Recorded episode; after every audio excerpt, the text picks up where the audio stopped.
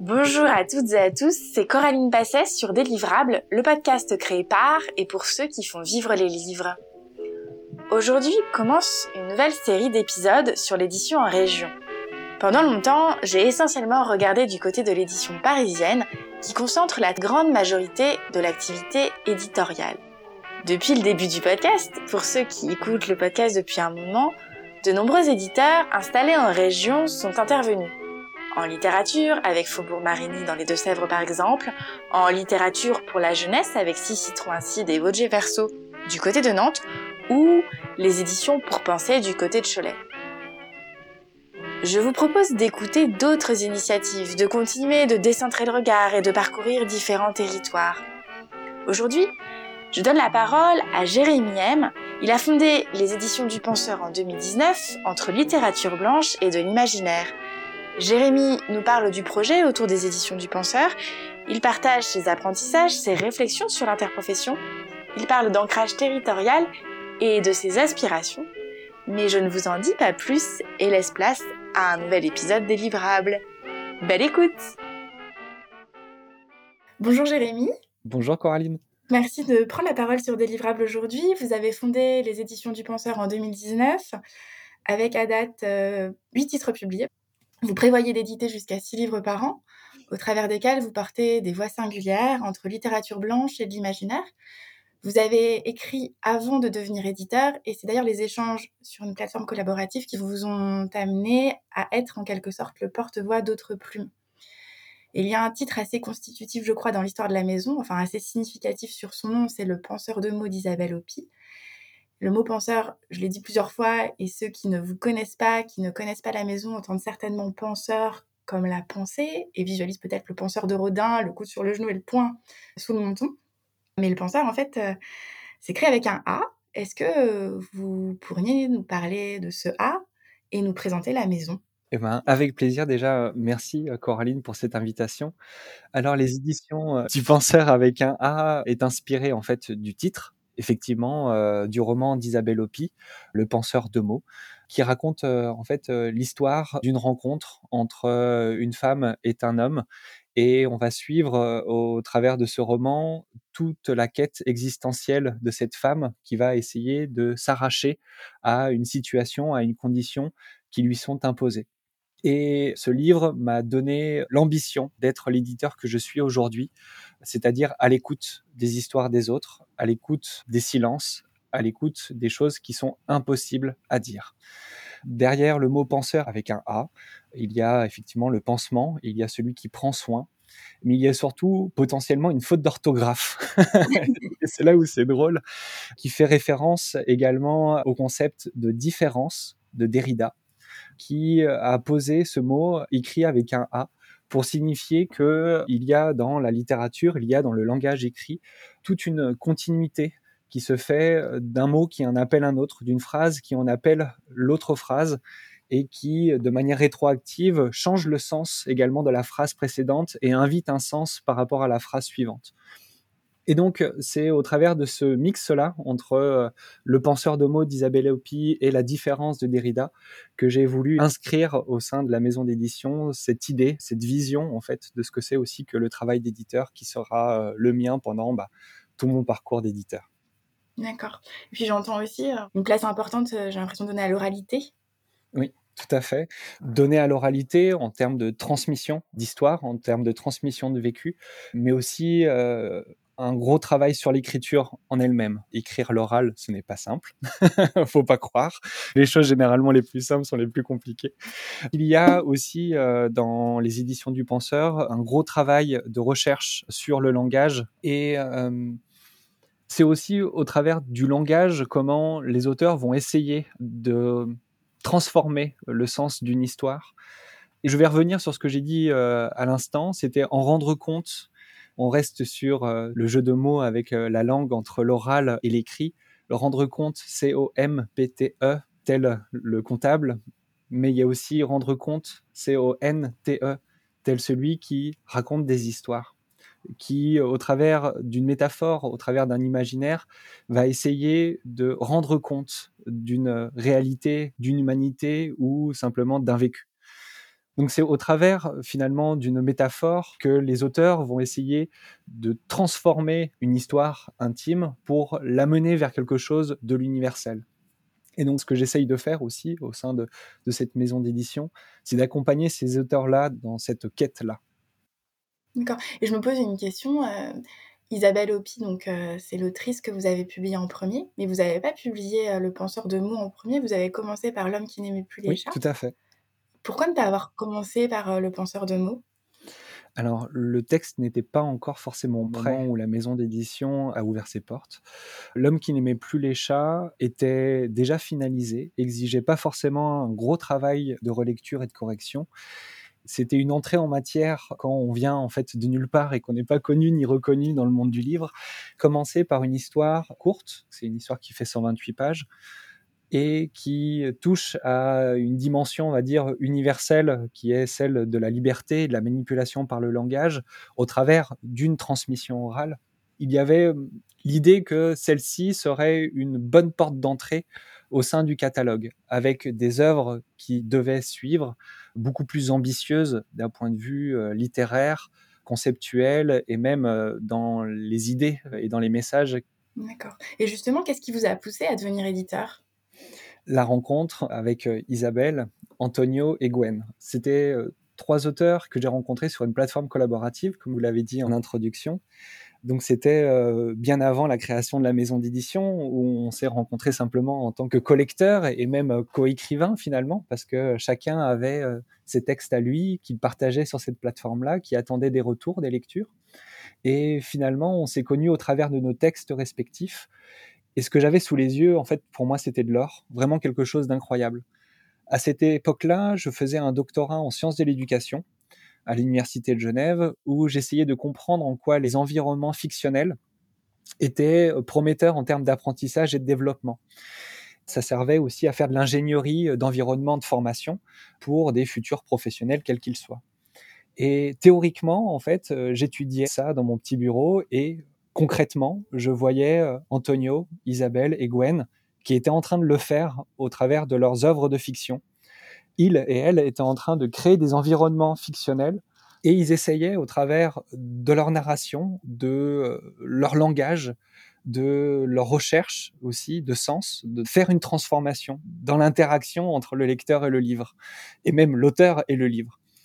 J'ai suivi en fait ce travail-là avec eux et euh, arrivé à un moment donné où professionnellement, je me suis dit, c'est ça que je veux faire. Je veux porter leur voix, je veux porter leur message et même après euh, continuer ce travail avec d'autres. Parce que je sentais qu'il émergeait de nouvelles intentions, de nouvelles ambitions en termes de littérature, de produire des métamorphoses et euh, de créer des métamorphoses au travers des métaphores. Et donc, l'homme qui n'aimait plus les chats arrive en premier, mais il y a Antonio Exposito avec le quatrième roi mage qui m'a mis la claque de ma vie. D'un point de vue théologique, d'un point de vue philosophique, cette histoire-là m'a tellement bouleversé que j'ai voulu être porteur de son message. Il y a comme une sorte de profession de foi ou une forme de spiritisme, hein, on pourrait mettre tous les mots un peu fous euh, derrière tout ça, mais j'avais une telle foi en ce qu'il était en train de dire que je voulais être le porteur de son livre, le porteur de sa parole. Et il en est exactement la même pour Le penseur de mots d'Isabelle Hopi et Malou d'Ivray de Gwen Guillain. Une foi incroyable en fait en leur texte et me dire je veux être celui qui va faire connaître au monde cette nouvelle parole. Et du coup, est-ce que c'est intéressant aussi la façon dont les choses se sont lancées. Donc, vous avez lancé euh, la maison d'édition en 2019. Euh, vous parlez euh, du quatrième roi mage, donc vous le sortez en janvier 2020. C'est ça. C'est votre deuxième ouvrage à ce moment-là. Deux mois plus tard, euh, la crise sanitaire arrive, le monde s'arrête.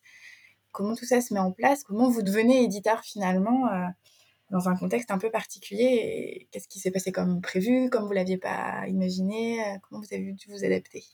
Alors déjà, ce sont mes auteurs qui m'ont fait éditeur. Je pense que c'est très important de le préciser comme ça. C'est que c'est eux la confiance en moi, le fait qu'ils m'aient proposé leur texte, le fait qu'ils me les aient offerts aussi, parce que c'est ça contractuellement comment les choses peuvent se passer. Donc ce sont eux qui m'ont fait éditeur. Mais que euh, un an en fait euh, et quelques mois après la création de la maison d'édition, avec uniquement deux titres au catalogue, effectivement que le monde s'arrête, ça a été pour moi bah, un coup d'arrêt immédiat. En mars, donc les librairies ferment Et pour moi, en fait, c'est l'interruption totale de mon activité parce que bah, c'est que les libraires qui sont, euh, moi, mes relayeurs pour que les histoires circulent en fait de main en main. D'ailleurs, c'est le slogan de la maison d'édition. Et donc, bah voilà, euh, deux mois après euh, la sortie d'un nouveau titre, c'est le titre aussi, lui, qui en a pâti parce que j'ai pas pu aller à la rencontre des librairies, j'ai pas pu aller à la rencontre des lecteurs, j'ai pas pu en fait faire mon travail à ce moment-là. Donc tout s'arrête. Est-ce que ça vous a poussé du coup à repenser euh, votre modèle économique Vous parlez du rôle central des libraires? Est-ce que vous avez dû euh, revoir les choses à ce moment-là? Jusqu'à maintenant, je ne faisais pas en fait de vente sur mon site internet. C'était un site vitrine, mais que en tout cas, à ce moment-là, s'est posé la question euh, de cette trop forte dépendance à la librairie. Voilà, il y a un nouveau bouton sur mon site internet qui s'appelle acheter et non pas commander en librairie mais ça n'a pas vraiment reconfiguré ma façon euh, de porter les histoires et même faire commerce des livres que j'essaye de porter. Alors après, ça c'était sur le court terme, mais sur le long terme, il s'avère que effectivement avoir 99% euh, de ces ventes qui se font exclusivement par l'intermédiaire d'une librairie, c'est pas très sain, on va dire parce que c'est justement créer trop une forte dépendance par rapport à ces interlocuteurs-là. J'espère en fait à terme avoir à peu près euh, jusqu'à 20% grand maximum de mes ventes qui vont se faire en salon, qui vont se faire en vente directe, qui vont se faire lors de campagnes de lancement de livres auprès de mon public qui euh, va s'étoffer en fait petit à petit avec le temps. Mais sinon, je reste moi très très attaché à la librairie, aux libraires indépendantes, en fait, à tous ceux en fait qui font vivre et circuler les histoires. D'accord. Et quel modèle de diffusion, distribution vous avez choisi? Donc là, vous parlez de l'évolution que vous avez dû penser par rapport à la librairie et de ce modèle peut-être pas forcément très sain. Plus globalement, qu'est-ce que vous avez euh, choisi comme partenaire pour la diffusion et la distribution? Moi, quand j'ai créé les éditions du Penseur en 2019, je n'avais qu'un seul titre. Donc c'est très compliqué dans le monde du livre d'arriver avec un catalogue très très petit auprès de distributeurs, surtout quand on ne les connaît pas et qu'ils ne nous connaissent pas. Voilà. Je ne viens pas du tout du monde du livre.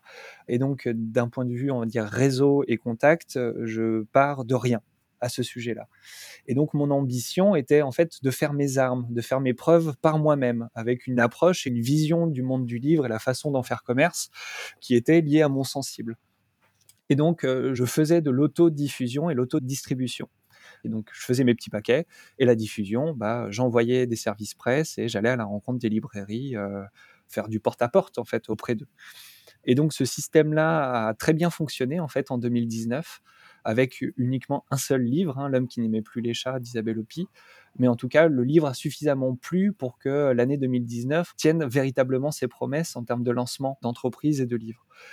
Concernant le deuxième livre, le quatrième roi mage qui est paru, bah, c'était euh, pareil, c'était euh, avec la même idée, avec la, la même intention, sauf que le Covid est arrivé, mais ça personne ne pouvait le prévoir. Et ça m'a amené quand même à réfléchir et à voir euh, aussi euh, une autre part du fonctionnement de la librairie. Dès qu'il y a un petit accro, des ventes qui sont pas à la hauteur, le public qui répond pas présent, ou simplement qu'il n'est pas à l'écoute des conseils qu'ils peuvent proposer, les livres en fait finalement euh, deviennent invendus et restent en boutique. Et pour eux, c'est compliqué d'avoir des invendus. Et donc je voyais en fait la limite de mon système qui était une relation directe avec euh, les libraires. C'est comme une sorte de circuit court, mais qui pour eux pose des questions logistiques en termes de flux aller, flux retour et aussi la gestion des ventes. Donc tout ce qui va être les aspects comptables entre le paiement et le remboursement des livres qu'ils n'ont pas réussi à vendre, donc il y a à peu près euh, six mois maintenant. J'ai rejoint Pollen pour la distribution de notre catalogue. Donc il s'occupe de tout l'aspect, on va dire, logistique et gestion des ventes, qui me dégage aussi énormément de temps pour travailler de mieux en mieux les manuscrits avec les auteurs et surtout faire plus de commercial pour étendre le réseau de distribution de nos livres. Moi, je me pose aussi une question. J'ai commencé à travailler dans l'édition il y a une bonne dizaine d'années maintenant, avec la conviction que c'était euh, indispensable quasiment de travailler à Paris parce que 90% de l'édition se situe à Paris. Et d'ailleurs, euh, j'ai découvert très tardivement euh, toutes les initiatives qui pouvaient exister en région. Est-ce que c'est une réflexion que vous avez menée? Alors oui, c'était une réflexion que j'ai menée.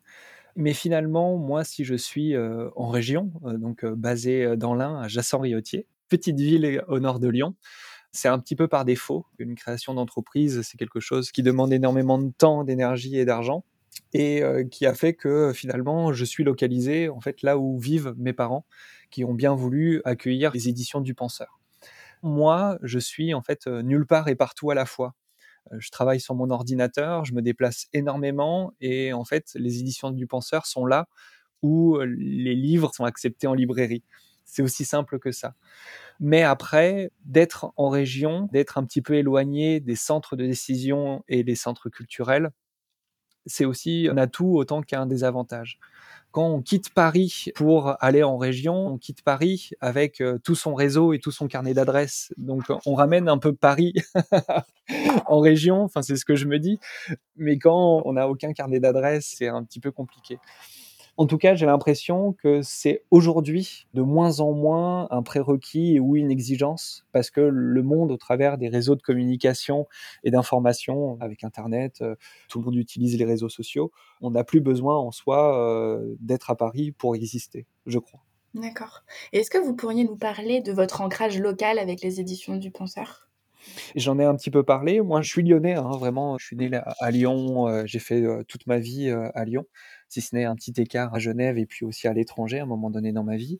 Et euh, mon ancrage, finalement, il est euh, surtout effectivement dans les lieux où les éditions du penseur sont accueillies. Donc, euh, moi, d'un point de vue territorialité de mon commerce, c'est difficile quand on ne fait pas de la littérature de terroir ou du beau livre ou simplement d'une littérature très localisée en termes de terroir, d'avoir un ancrage local la littérature que je souhaite porter est une littérature francophone, que les livres se retrouvent à Lille, à Montpellier, à Brest ou à Lyon, c'est la même chose pour moi. Donc d'un point de vue ancrage des éditions du penseur, il n'y en a pas vraiment. Euh, là où moi, personnellement, par contre, euh, Jérémy M, citoyen du monde, je m'engage aussi auprès d'une librairie coopérative située à quelques kilomètres de chez moi, qui est à Trévoux, qui s'appelle La Folle Aventure, et j'essaye en fait aussi d'avoir une action qui dépasse mes propres enjeux, qui dépasse mes propres préoccupations, de pouvoir aussi agir au sein d'un territoire pour quelque chose, voilà, que je trouve moi hyper importante, simplement de partager les arts, de partager la culture, de partager les livres, et donc d'avoir un engagement associatif localisé. Ça, par contre, personnellement, c'est quelque chose qui m'est très important. Mais les éditions du penseur ont vocation à être sur tout le territoire national. Je vous pose aussi cette question, il y a plusieurs euh, questions derrière, mais aussi parce que personnellement, quand euh, cet été, je suis allée à la rencontre d'un certain nombre de libraires pour mieux comprendre euh, leur réalité sur le terrain, j'ai été frappée de voir que quelque chose qui ressort systématiquement, c'est justement l'importance de l'ancrage pour eux. J'ai interrogé un certain nombre de libraires, certains qui étaient en plein cœur de Paris, d'autres qui étaient en pleine campagne, à des endroits très très variés. Et en fait, je ne mesurais pas à quel point l'endroit où ils étaient euh, était aussi constitutif euh, de leur identité. donc, je comprends le fait qu'effectivement, vous n'êtes pas un éditeur régional. Euh, c'était aussi voilà, de savoir quelles actions étaient possibles. Et puis aussi, je me pose une autre question. Il y a un certain nombre d'agences régionales du livre, les ARL. En région Auvergne-Rhône-Alpes, c'est le livre et lecture. Est-ce que vous pourriez nous parler des échanges que vous avez pu avoir avec cette agence? Je me permets une toute petite parenthèse avant de répondre à cette question. Oui, oui, allez-y, allez-y. Vous avez touché un rêve, en fait, euh, qui est au fond de moi et une ambition très profonde. Quand euh, j'ai créé les éditions du penseur, en aspirant à devenir proche de ceux qu'on estime beaucoup. Et il y a une maison d'édition que j'estime énormément, euh, qui est Chêne Édition, qui fait de la poésie, qui a son propre espace d'accueil, qui a son propre lieu, qui fait tout par eux-mêmes, autodiffusion, autodistribution, qui ont leur propre presse également, parce qu'ils font euh, du beau livre. Hein, euh, c'est quelque chose, moi, qui me touche énormément, et plus grand, j'aimerais bien être comme eux. et donc, finalement, m'inscrire dans un territoire, parce que eux, ils le sont, inscrits dans un territoire. Ils ont non seulement une maison d'édition, mais aussi une maison qui accueille du public, qui peuvent accueillir des artistes, qui peuvent faire résidence, qui peuvent faire lieu de rencontre. Et ça, franchement, je le veux. Mais aujourd'hui, j'ai pas les moyens, j'ai pas la possibilité d'avoir un lieu à moi. C'est pour ça que je dis que en fait, je suis partout et nulle part en même temps, euh, jusqu'à ce que je trouve probablement mon lieu et que je puisse m'inscrire dans une communauté, dans un territoire et faire vivre aussi quelque chose qui est potentiellement plus grand que les éditions du penseur, mais qui est la création de manière générale. Ça, c'est vraiment euh, mon ambition. Pour revenir à la relation avec l'agence régionale du livre, ça s'est fait en fait au fur et à mesure de la création. Au début, on prend aussi contact par rapport à un projet, par rapport à, une ambition, par rapport à ce qu'il est possible de faire ensemble. L'agence régionale du livre en Auvergne-Rhône-Alpes propose beaucoup de formations d'initiation à la création hein, de maisons d'édition, comme de librairies, euh, comme de bibliothèques. Enfin voilà, il touche à tous les acteurs du secteur du livre. Et donc, je suis rentré dans ces mécanismes-là pour prendre des informations, voir si mon projet il était bien pensé, si ça tenait la route. Et puis, bah voilà, j'ai fait mon affaire. Les aides qui peuvent aussi apporter est inhérent à un certain nombre euh, d'années d'existence et d'un certain nombre de titres. La première année et la deuxième année, bah, il n'y a rien, et c'est que euh, la troisième année euh, d'existence que euh, j'ai pu proposer et soumettre mes manuscrits que je souhaitais en fait porter en livre auprès de leurs avis pour avoir des aides de subvention. Ils font des aides en fait à l'impression.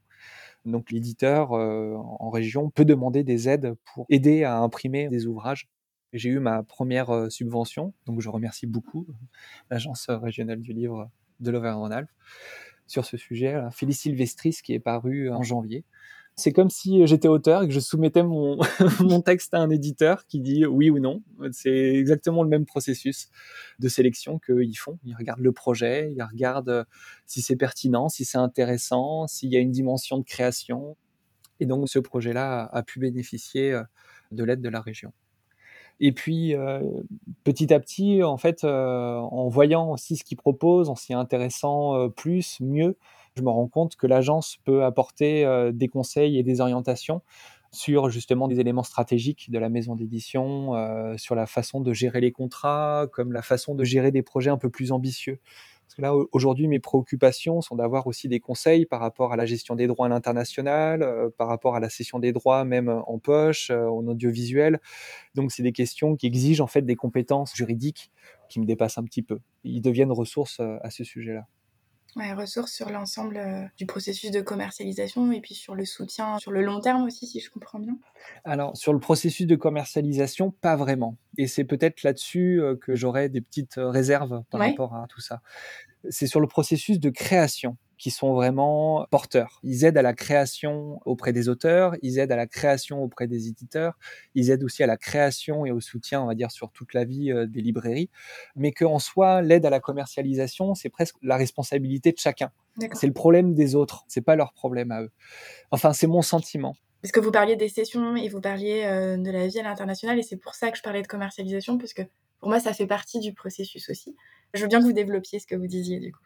Oui, c'est que la dimension, on va dire, euh, ça fonctionne, j'ai l'impression, de par mon expérience que j'ai euh, depuis 2019 de cette institution, c'est que ça fonctionne un petit peu en CEO, c'est-à-dire qu'il y a euh, les auteurs d'un côté, les éditeurs de l'autre, les libraires, les bibliothécaires, les enseignants, enfin voilà, par rapport à toute la thématique lire et la lecture et le livre, qui sont en fait leurs précarés. Mais qu'il y a peu de communication entre les uns et les autres, et donc du coup, je questionne le potentiel développement sur les questions d'interprofessionnalité. Comment des aides qui peuvent être entre chacun de ces acteurs au niveau local, territorial, celle de la région, ces aides-là peuvent aussi être d'une autre façon et non pas uniquement des aides financières de subvention, mais de pouvoir être des leviers pour faire se rencontrer ces gens, ces différents acteurs, pour qu'ils puissent faire des choses ensemble. Vous parliez tout à l'heure de l'ancrage sur le territoire. D'un point de vue de vente, je suis pas plus présent dans ma ville de naissance que dans une ville où j'ai jamais mis les pieds. J'ai pas plus de points de vente en région que dans une autre. C'est qu'il n'y a pas eu, dans l'aspect, on va dire, local, jeune éditeur local, il n'y a pas eu, en fait, un écho particulier sur la question des ventes et que du coup, s'il n'y a pas euh, de terreau par rapport à la pertinence d'être local, ça, en fait, j'arrive à le comprendre, parce que la pertinence, elle est celle de la qualité des livres que nous produisons. Euh, le fait d'être local n'induit pas que le livre soit intéressant euh, ni de qualité.